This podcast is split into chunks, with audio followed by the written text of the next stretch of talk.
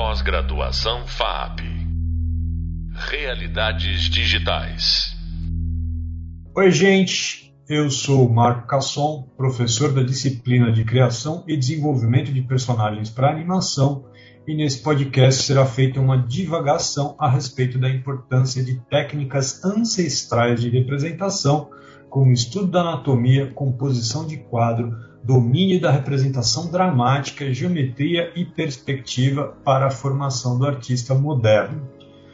Bom, é, em últimos encontros e últimos podcasts, a gente é, é, discorreu a respeito da, por exemplo, da formação de um quadro de referências, né? Tipo, como é importante fazer uma pesquisa inicial para você ter um ponto de partida, né? Como é importante você construir um mundo, né? Como é importante você contextualizar é, para você conseguir iniciar o processo de produção de um personagem. Então, aqui eu quero afunilar um pouco para questões que são mais relevantes a respeito do que seria talvez o próximo passo. Né? Então, digamos que você já tenha é, cumprido os passos que foram sugeridos lá no nosso primeiro encontro que você já tenha feito uma pesquisa de referências, que você já tenha feito o seu painel semântico, que você já tenha é, esboçado, pelo menos, é, de várias maneiras diferentes o seu personagem. Que em essência você já conheça o seu personagem, já saiba como ele é. Então, o que, que seria o próximo passo nesse caso, pensando na formação geral de um artista? Então, o próximo passo seria dominar técnicas que permitam que vocês consigam representar isso da maneira mais eficiente possível dentro do contexto que o personagem de animação será trabalhado. Né? Então, como eu usei como exemplo é, um personagem 3D, que é a minha área de especialidade, que vai ser é, colocado dentro de um jogo, que vai ser colocado dentro de um jogo realista, que vai ser é, colocado dentro de um jogo a ser executado num PC a ser executado num PlayStation 5, ou seja, um personagem com razoável grau de detalhamento, talvez não tão detalhado quanto um personagem cinematográfico, por exemplo, mesmo um personagem estilizado, né, mesmo um personagem de um filme da Pixar, por exemplo, embora ele seja é, caricato, embora ele tenha determinadas partes simplificadas, determinadas partes, né, dependendo da produção da Pixar, se vocês forem olhar, tem um, um grau surpreendente né, de rebuscamento, detalhamento dos personagens. Por quê? Porque eles serão apreciados na tela de um cinema, uma tela imensa. Né? Então, essa preocupação na mídia cinematográfica ainda pode chegar a ser maior do que num videogame mesmo sendo um videogame voltado né, para consoles poderosos, para PCs com placas de vídeo, etc. Mas então, então, então eu diria que estamos num recorte aqui intermediário. Né? Estamos num recorte em que o personagem é, é realista, não é muito caricato, está mais voltado para a figura humana. É, e é, como que a gente daria vida a isso, então? Né? Como que a gente vai é, criar essa forma? Então eu vou começar dizendo, dando um panorama um pouco mais histórico. Né? O que mudou é, na era digital. Né, como era, né, falando é, especificamente, dando o meu testemunho com uma pessoa que fez essa transição né, da área analógica para a era digital, o que, que mudou? Eu diria para vocês que mudou, é, por exemplo, a formação do artista mudou, no sentido de que é, antes da internet, um artista dependia essencialmente da sua cultura prévia para a montagem do seu repertório de referências, por exemplo. O que eu quero dizer é o seguinte: quando não tinha internet, ou quando a internet ainda era muito lenta, é, você não tinha é, é, é, tantas ferramentas à sua disposição. Então você dependia muitas vezes da sua própria memória para direcionar a busca, porque ela tendia a ser um pouquinho mais lenta. É, hoje não tem muitas ferramentas que permitem que um profissional faça uma pesquisa de referências, monte um quadro semântico quase que instantaneamente. Né? A, a questão aqui é apenas encontrar as referências certas, encontrar referências que sejam realmente pertinentes para o trabalho a ser realizado. Tá? É, antes da era digital também, o, o treinamento do artista precisava ser em essência prévio se você fosse fazer uma representação durante uma reunião, se você fosse fazer uma representação para amanhã, se você fosse convocado para fazer um storyboard, se você fosse convocado para fazer, é, é, mesmo nos primórdios do 3D, né, se fosse é, convocado a fazer um personagem em 3D, você já tinha que conhecer a ferramenta que você ia usar intimamente de cabo a rabo. Você tinha já que ser um especialista nela. Do contrário, como o processo era mais lento, é, os erros iam custar muito mais caro. Né? Tipo, então você não podia se dar ao luxo de errar durante o processo de produção. Hoje já não é mais assim. Né? Então, se por um lado tem muito mais ferramentas, isso às vezes eu sei pode ser um pouco esmagador, por outro lado, se pode é, dar-se ao luxo de errar com muito mais é, é, tranquilidade como já foi dito aqui, eu creio, é, o erro faz parte do processo de aprendizado, então é uma coisa mais tranquila de se ligar. Então, por um, por um lado, tem uma vasta quantidade de ferramentas, mas por outro, é mais fácil de lidar com elas também, né? Bom, é, outra coisa é o seguinte, antes da, da era digital, o, o, treinamento ele tendia a ser específico, né? ele costumava ser focado em mídias específicas. Ilustradores publicitários raramente iam fazer storyboards para cinema, animadores 2D raramente iam fazer stop motion, por exemplo. É, isso criava uma especialização maior, mas de, de, certa forma também bloqueava o profissional de atuar em mercados mais amplos, né? E hoje em dia, como a transmídia é uma coisa muito comum, é, é muito importante não se especificar demais, talvez. Apesar disso, né, por ironia do destino, o problema que parece ser enfrentado com mais frequência é, por artistas modernos é diametralmente oposto a, a, a esse que eu acabei de citar. A, a multidisciplinaridade é, atualmente é a regra. Né? Fica muito mais difícil para o artista ganhar algum destaque é, num mercado que tem muita concorrência, né, em essência, que é, que é muito é, é, saturado de todo tipo de imagem, né, de todo tipo de criação. Né?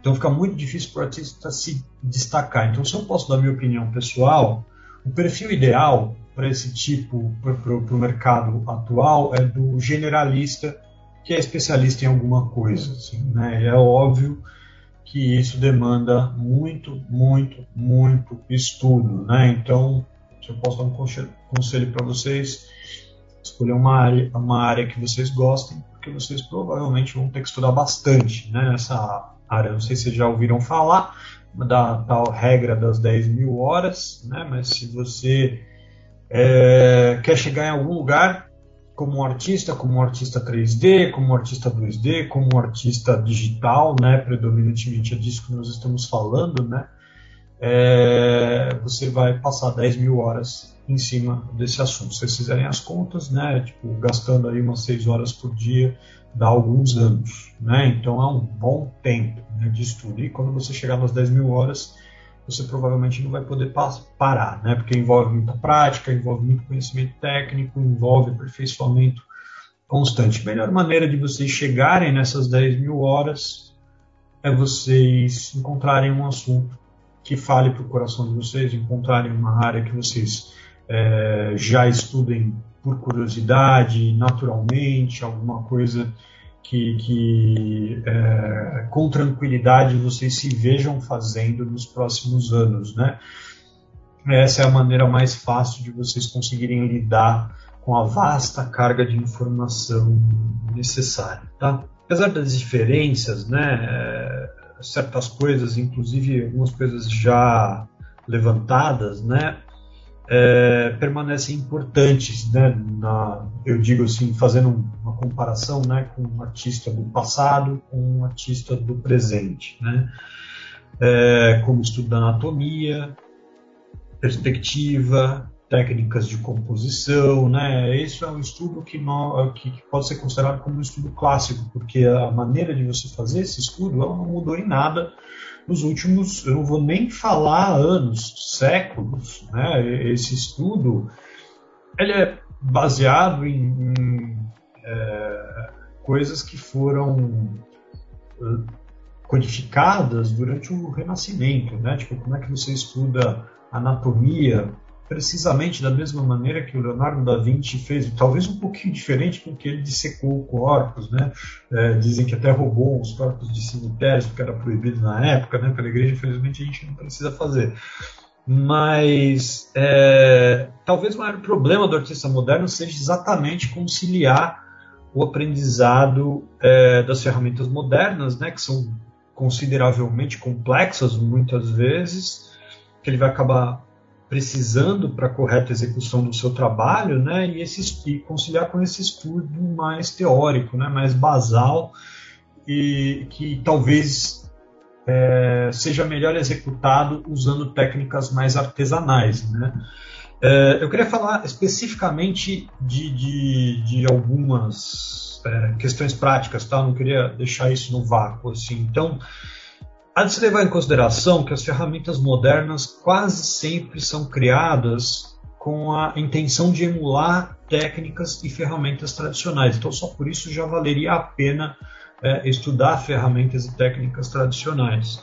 O que eu quero dizer é o seguinte: se vocês forem olhar o Photoshop, se vocês forem olhar um software de pintura digital, por exemplo, tem pincéis lá dentro. Não precisaria ter, né? Você está fazendo tudo dentro de um computador. Mas tem, tem pincéis que emulam aquarela, que emulam tinta óleo, que emulam o guache. E é óbvio que se você já tiver uma familiaridade com essas técnicas tradicionais, você tanto vai entender melhor a ferramenta digital, quanto você vai saber mais onde você quer chegar programas de escultura digital, por exemplo, com uma ferramenta que eu acho que eu já citei aqui, o Pixologic e o ZBrush, eles emulam essa essa ferramenta emula argila digital e ferramentas, né, estecas que seriam utilizadas por um escultor é, para produzir o seu é, o seu trabalho, tá? Então, por exemplo, é, eu mesmo comecei a minha carreira como escultor tradicional. Então, eu comecei minha carreira mais especificamente, né, como bonequeiro, uma profissão que nem existe mais, assim, né? Eu trabalhei com animação de stop motion no comecinho, muitos anos atrás, e eu fazia uma escultura, uma escultura tradicional, uma escultura com argila, com durepox, etc, para produzir os bonequinhos, né, para a equipe usar como base para a construção dos bonequinhos que seriam esculpidos, tá? Seriam animados, na verdade. Então, é, é, já, já nesse ponto dá para fazer uma ponte entre a minha própria vida pregressa e, e, técnicas modernas. Hoje em dia eu sou especialista em 3D e eu posso falar com conhecimento de causa que as técnicas que eu usava naquela época, mesmo que analógicas, elas são muito parecidas com as técnicas digitais é, que eu uso hoje para criar um personagem para animação. Bom, além disso, tem muito que se pode ser aprendido com a genialidade dos mestres do passado. É, inúmeros são os paralelos que a gente pode traçar em relação à produção contemporânea. Eu vou dar um exemplo histórico. Tá? O Michelangelo, ao projetar o icônico Davi, ele pretendia representá-lo como um homem muito jovem, ainda adolescente. Mas mesmo assim ele queria que cultura passasse uma impressão de, de energia viril, de força física, né? E a solução do mestre foi alterar as proporções das mãos e da cabeça do modelo dele. É, inclusive, nisso ele levou em consideração o ângulo em que a estátua seria vista, né? a altura, tem mais de 3 metros de altura, Davi, né? então ele levou essa perspectiva em consideração para fazer uma distorção. O Davi tem as mãos muito grandes, a cabeça grande tá, em relação ao que seria uma proporção convencional. Fazendo isso, ele conseguiu criar essa impressão. Esse mesmo raciocínio é, ele pode facilmente ser aplicado em qualquer tipo de projeto, de personagem que se tem o controle da câmera, por exemplo. Né? E que tipo de projeto de, de, animação você tem o controle da câmera? Bom, basicamente qualquer animação tradicional ou cinematográfica, ou mesmo no caso de um jogo, tipo, se for o chefão do jogo, por exemplo, que você vai controlar o cenário, controlar o ângulo da câmera, controlar a maneira que esse personagem vai ser vista né, pelo espectador, você também pode usar lançar mão desse tipo de recurso sem prejuízo. Né? Caso vocês tenham interesse sobre o tema, é, eu sugiro uma leitura extra, tá? Um livro que chama Quadrinhos de Arte Sequencial, sequencial é do Will Eisner. é, em que ele discorre um pouquinho a respeito disso, claro, dentro do âmbito de quadrinhos, tá? Bom, existem inúmeras técnicas da antiguidade é, que podem ser reproduzidas em, nos vossos estudos com ferramentas modernas. E uma que eu gostaria de destacar antes da gente encerrar é um exercício chamado ecochê. É uma prática muito, muito antiga que se baseia na reconstrução da máquina humana osso por osso, músculo por músculo, e que eu, sinceramente, acho que vocês deveriam experimentar fazer pelo menos uma vez na vida. É, esse exercício, a palavra crochet é de origem francesa e ela significa esfolado, tá? Eu acho ele inestimável, tá? Nada mais, nada menos. Em especial para estimular o conhecimento anatômico da, né, da, dessa relação super intrincada entre os diferentes componentes da figura humana.